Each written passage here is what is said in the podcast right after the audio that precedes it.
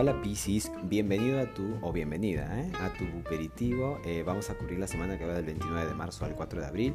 Y es una semana para lanzarte, para animarte, para atreverte, para ir por tu visión. ¿eh? Acá vemos al 3 de bastos representándola la semana. Parece que la energía está para eso, ¿no? Para atreverte, para expresar. ¿eh? Es una carta que indica movimiento, que indica incluso visión, liderazgo, seguridad, certeza. Pero sobre todo eso, el lanzarse. Eh, el consejo te lo da el 7 de copas, parece que en, eso, en, esa preparación o en ese afán de querer saltar pueden venir dudas, incertidumbres o por ahí este, ilusiones. Eso no, no caigas, no caigas este, tampoco en agradar a todo el mundo, no te dejes este, llevar por lo que tal vez otros prefieran.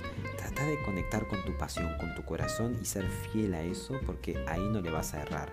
¿eh? Sobre todo la intuición. El 7 de copas es una carta que tal vez puede representar cosas que uno supone, que visualiza, que pueden ser ciertas, pero todo queda a la merced de la intuición de cada uno y eso es a veces comprobable y a veces le podemos errar, depende de nuestro estado de conciencia o de conexión, pero es cierto que como consejo el 7 de copas en todo caso, eh, no dudar, eh, si hay algo que sí te conecta, entonces fiel a eso, ¿no?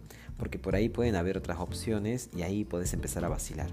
No, acá el 3 de bastos sugiere que tenés como una, una, visión y algo a donde te dirigís desde un primer momento y como que las cosas se te están abriendo, abriendo perdón, en, una, en un sentido. Entonces va por ahí, ¿eh? allá va la, la, energía totalmente direccionada. No te me... ¿Vieron cuando uno se está por lanzar y hay duda? No, no dudes. Eso, no dudes. Seguí tu corazón, sobre todo esa pasión. Espero que tengas excelente semana, ya me contarás y estamos en contacto en el próximo episodio.